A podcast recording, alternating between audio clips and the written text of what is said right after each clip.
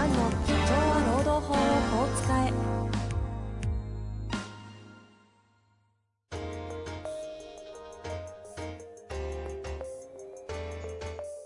法律の下で展開されるビジネスの世界。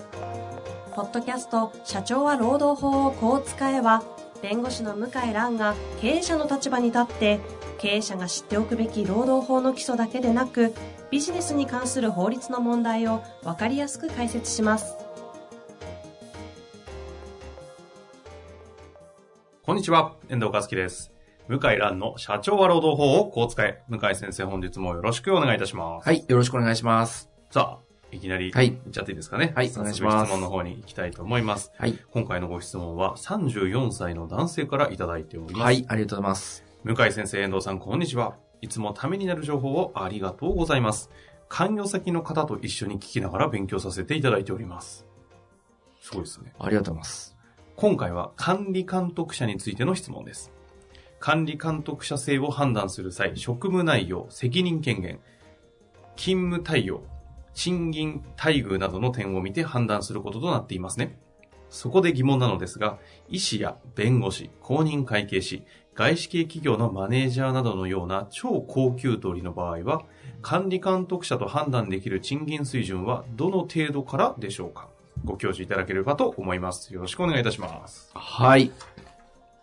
なるほど。あのー素人ですか？どうぞ一。旦ちょっと管理監督者と改めて管理監督者っていうのは、一般に言う管理職の方とはちょっと違いまして、はい。労働基準法にえ労働時間の規制ありますよね。はいあの、割増賃金払うとかえ、うんうんうん。休日とか、はいまあ、各種労働者を守るための規制がありますよね。ええその規制が一部ですね、適用除外になってるんですよ。この管理監督者になった方は。そうなんですよ。ほうほうほう。すごいことですよね。ある種、労働法から若干外れる的なニュアンス。外れる、ほとんど、労働時間と休憩と休日は、まあ、ほとんど適用除外になるんですよ。へえ。すごいですよね。え、その裁量労働的なものとは違う？ちょっと違うんですよ。裁量労働は、あの、まあ、ほとんどが平成に入ってからできたんですけど、はい。管理監督者は労基法の初期の段階から。もう歴史が長い規定なんですよ。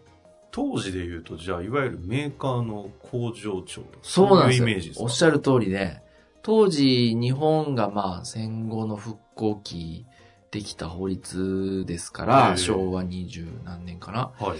あの、戦後直後に出て、で改正を重ねてきたんですけど、はい。もともと当時はあの工場ぐらいしか主要産業がなかったので、はいはいはい。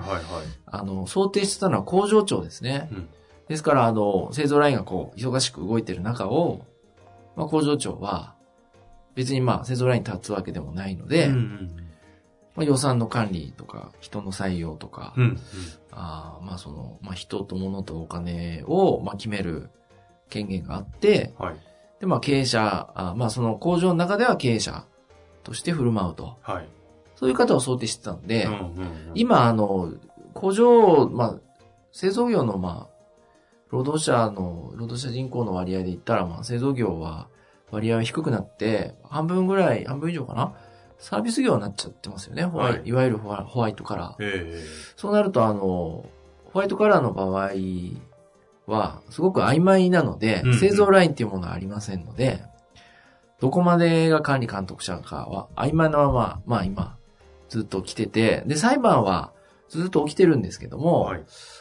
こう、なんていうのかな、こう、世の中を変えるほどのインパクトは、マクドナルド事件判決とかありましたけども、はいそこまで言ってないと。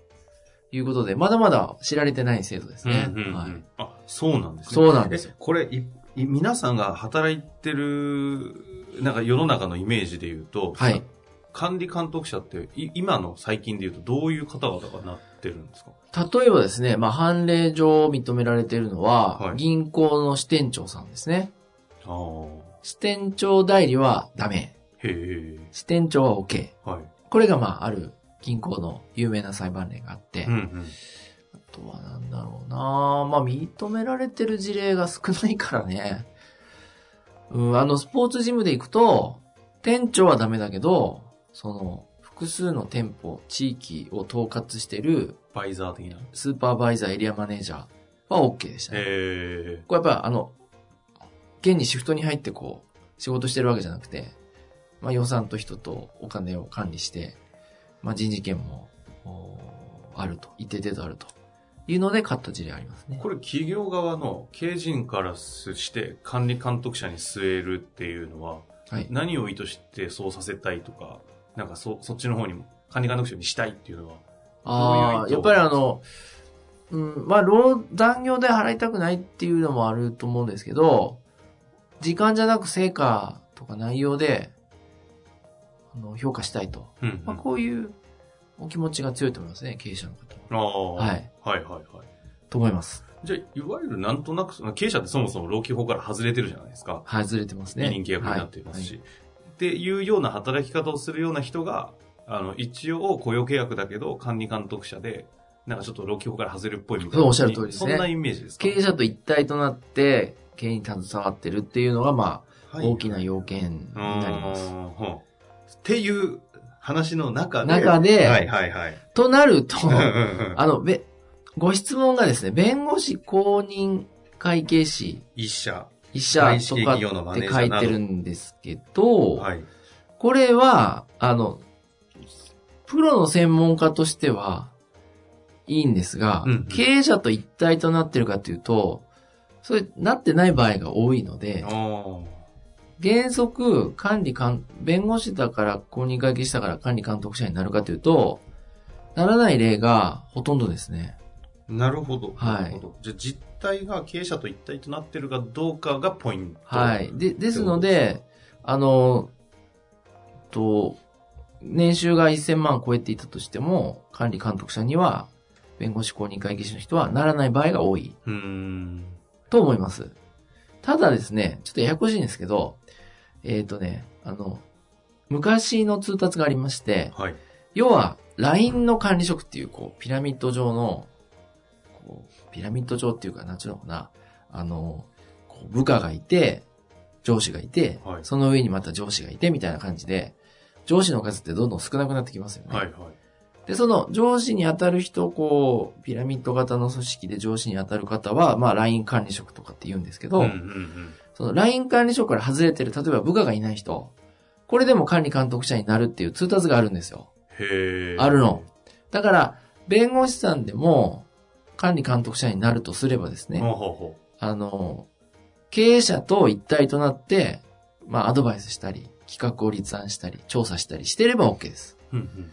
うんは。い。で、質問に戻りますと、はい。で、仮に企画立案調査をして、経営者の方にアドバイスしているような一体的に動いてる、例えば法務室長とか、はいはい。経営室長とか、はい。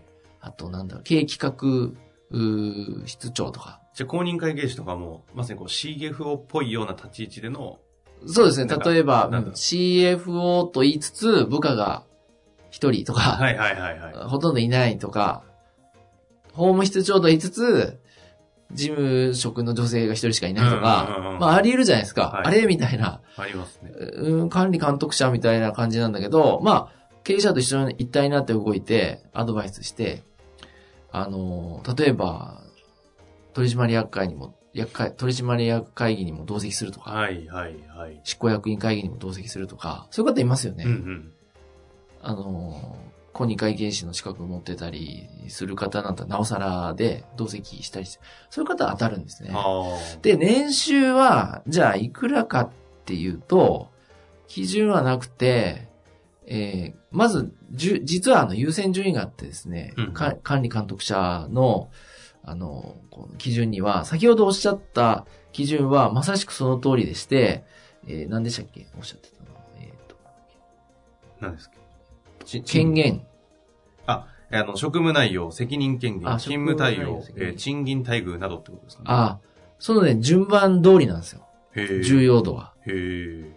このまま。うん。職務内容、責任権限。責。任権限、あとは何でしたっけ？勤務対応。勤務対応、地位にふさわしい待遇。大体ね、この順番で決まるんですよ。だか、ら、あの、例えば待遇が微妙な場合であっても、先ほど言ったように、経営者と一体となって行動したり、アドバイスしたり、提案したりしてる場合は、管理監督者になります。そうそう、なんか仕事のスペシャリスト、ん的あスペシャリストの質として、医者とか弁護士って管理監督者になりにくくないですか？なりにくいですね。この、お金は置いといて、責任権限とか職務内容特に。なりにくい。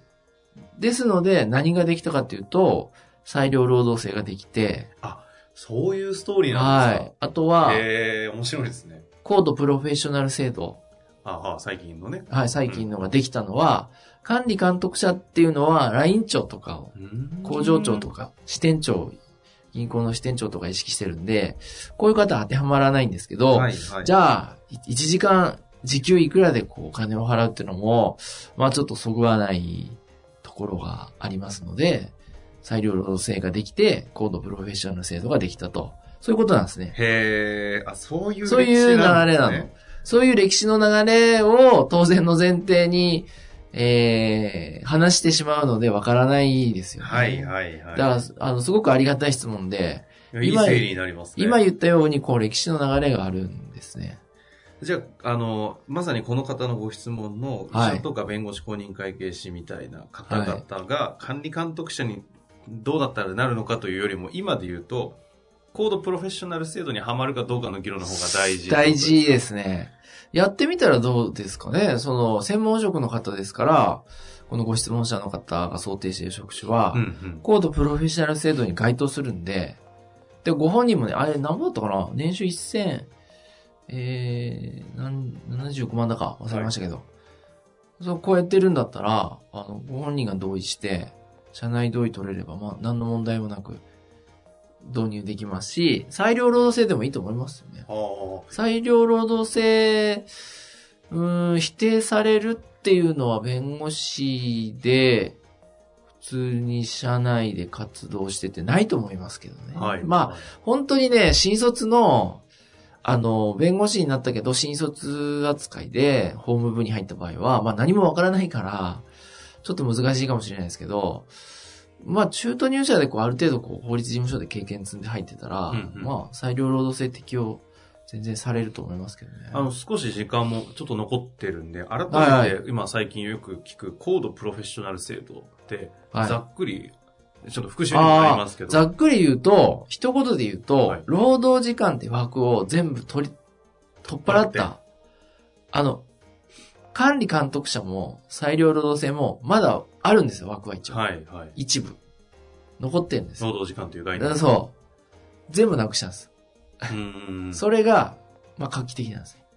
で、まあ要はパフォーマンスというか、結果に対しての評価っていうだけってことですか？で、一定の休息健康確保措置は取るけども、時間で給料を測るとか、そういうことはもうしないという、もう完全に取っ払った制度で、ていうかもう実態としては業務委託契約じゃないですか、もはや。あ、もうはい業務委託契約近いですよ。うん、おっしゃる通り。ただ、まあ業務委託契約と違って労働法では守られてるから、うんうんあの、解雇規制とか適用されますけどね。はいはい。えそういうことか。いやいや、なんか改めて、いい質問だったんですね。えそうですね。レベル高すぎて、いい質問であることに気づかなかったですね。で、これから問題になるのは、はい。未払い残業代の時効が3年とか5年になる可能性があるんですね。その回やりましたね。ありましたねはい。あれもう近づいてますか？近あ、まだね、議論は進んでないんですけど、あはいあの、おそらくある段階になったら、あの、トントンと進むと思います。えで、そうするとですね、何が起きるかっていうと、こういう専門職の人も、まあなんとなく管理監督者扱いで、社内にいて、裁量労働制も適用しないし、あとは、なんちゅうのかな、コードプロフェッショナル制度も適用してない場合は、えはい。労働者でもあるわけだから、うんうん。残業代請求できちゃうんだよね。うんうんうん。そう。で、年収1000万で残業代請求されたらすごいことになるから、しかも5年とか遡5年とか。か。なんで、おそらく5年とかなると、上場企業各社もさすがにもうグレーなことやめようって言って、制度整備して、こういう専門職の人は裁量労働制、かコードプロフェッショナル制度。全員適用にしていかないと。そう。で、おそらく課長さんマネージャークラスの人には、やっぱ時給でお金払うようになると思いますね。ああ、逆にそっちの人が。うん。ほとんど適用除外ですから。はいはいはい。適用除外じゃないわ。適用されますから。労基法の、その、労働時間、休日、休憩。実態はそのマネージャー職とか管理職は今だと、その見なしみたいな、あ、か見なしというか、払われないですよね、残業代。今はね。だだけど、この基準でいくとほとんどアウトなんですよ。大企業も外資もアウトでして、で、まあ、みんな大人なのでそういうことは言わないできたんですけど、5年となるとね、高収入の人だと2000万ぐらい請求できちゃうから、はいはい。もう、そんなの10人いたらアウトみたいな世界ですね。そうですね。かなり深刻に、あの、上場企業も考え始めると思いますね。なるほどはい。ということとです。いうわけですね。はい。まあ実はコードプロフェッショナル制度は、労基法ができた時の管理監督者からのこの超流れを組んでいるそうですね。流といれうことだったんですねね。。はい。というわけで、向井先生ありがとうございました。はい、ありがとうございました。本日の番組はいかがでしたか？番組では向井蘭への質問を受け付けております。ウェブ検索で向井ロームネットと入力し、検索結果に出てくるオフィシャルウェブサイトにアクセス。その中のポッドキャストのバナーから質問フォームにご入力ください。たくさんのご応募お待ちしております。